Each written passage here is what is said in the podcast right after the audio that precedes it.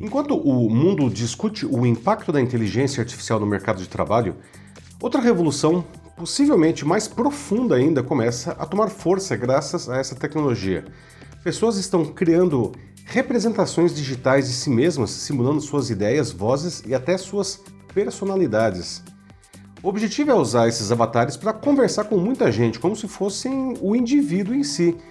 Isso é particularmente interessante para celebridades com enormes bases de fãs online, mas abre uma série de discussões éticas e até filosóficas sobre a substituição do ser humano por robôs. Por um lado, eles podem representar um grande avanço no relacionamento com seguidores e clientes, criando uma experiência incrivelmente imersiva e convincente, o que pode ser ótimo para os negócios.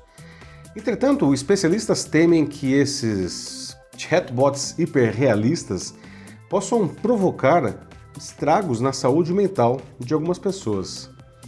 Como isso deve se desenvolver? Já pensou nisso? Eu sou Paulo Silvestre, consultor de mídia, cultura e transformação digital, e essa é mais uma pílula de cultura digital para começarmos bem a semana, disponível em vídeo e em podcast.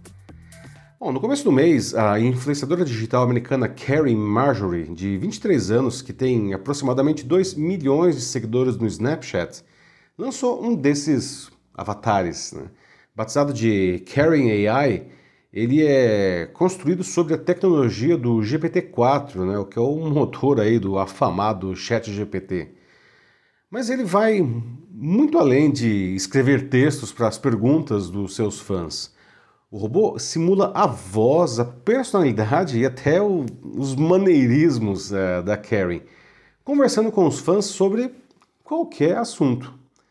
Só que para uma base de seguidores em que 98% são homens, ninguém se surpreendeu que muitas dessas conversas acabaram tendo cunho sexual, não?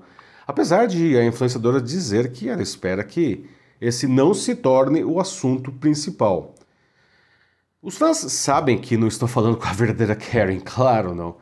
Ainda assim, eles não se importam de pagar um dólar por minuto de conversa.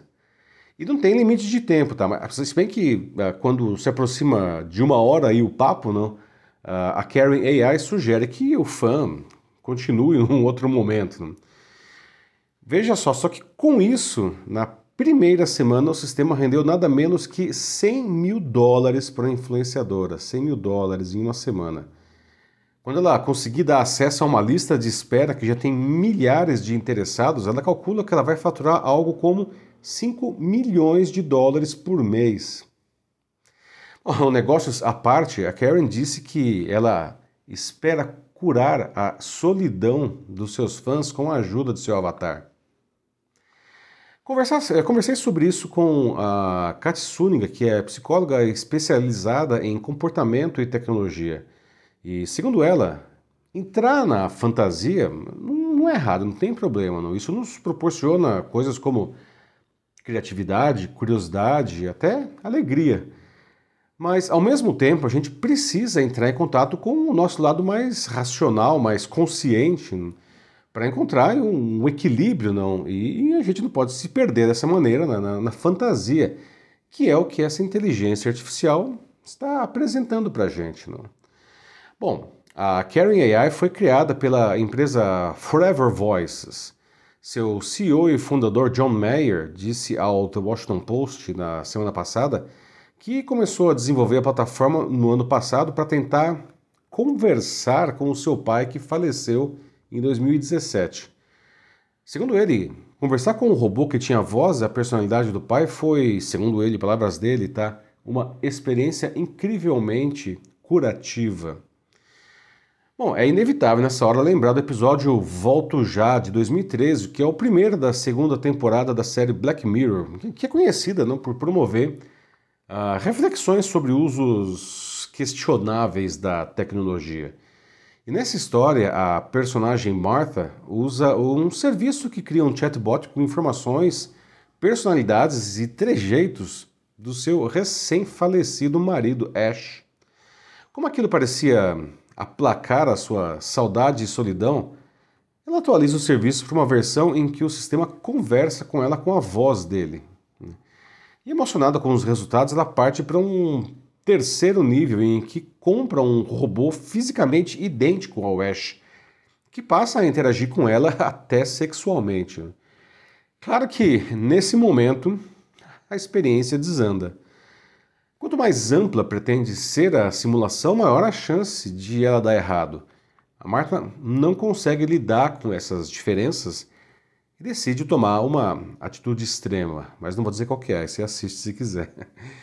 Bom, impossível não pensar também no filme Ela, que também é de 2013 por coincidência, não? E nela, Theodore, que é um escritor deprimido, se apaixona por Samantha, que é a personalidade do novo sistema operacional do computador e do smartphone dele. Bom, se isso fosse estranho o suficiente, ela corresponde ao seu amor. É. Aqui também a história não termina muito bem, não, porque apesar de Samantha agradar ao Theodore em tudo, ela ainda não consegue ser humana. Né? As duas histórias são muito impactantes. No caso da Samantha, é muito fácil se apaixonar por ela, mesmo não sendo o Theodore. Afinal, ela é dona de uma ternura tão grande, rara, né? Está sempre ao lado do Theodore, disposta a dar a ele o que ele precisa.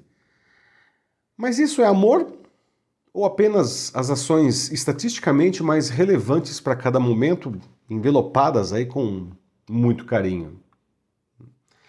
É nessa hora que essas plataformas podem se tornar um problema psíquico. A vida real é composta de contraposições entre coisas positivas e negativas, alegrias e tristezas, tensões e distensões. Ao enfrentarmos isso, a gente amadurece. Né?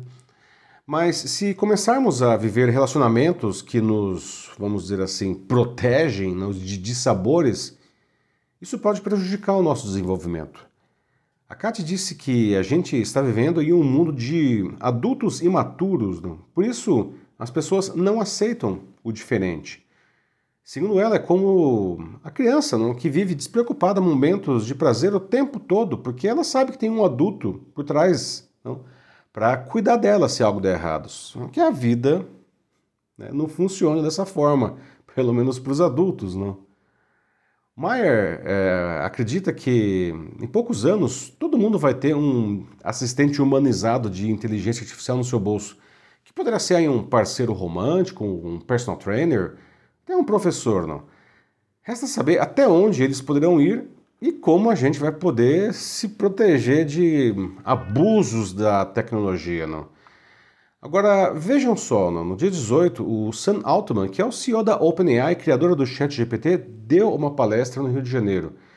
E contrariando o que muitos poderiam pensar, ele defende que a inteligência artificial seja regulamentada, e logo, né? e de preferência de maneira única em todos os países. Bom, infelizmente a chance disso acontecer é mínima, né? Afinal, não conseguimos chegar nem a um consenso aí com o PL das fake news. Né? De qualquer jeito, o debate não pode ficar restrito aos interesses dos fabricantes, ou correremos o risco de parar de nos apaixonar por humanos chatos, preferindo os avatares hipersedutores. E é isso aí, meus amigos. Aliás, você já usou o Chat GPT? Não? Como que a inteligência artificial impacta a sua vida? Porque, acredite, tá? ela já impacta há muito tempo, talvez só não, só não tenha percebido isso daí.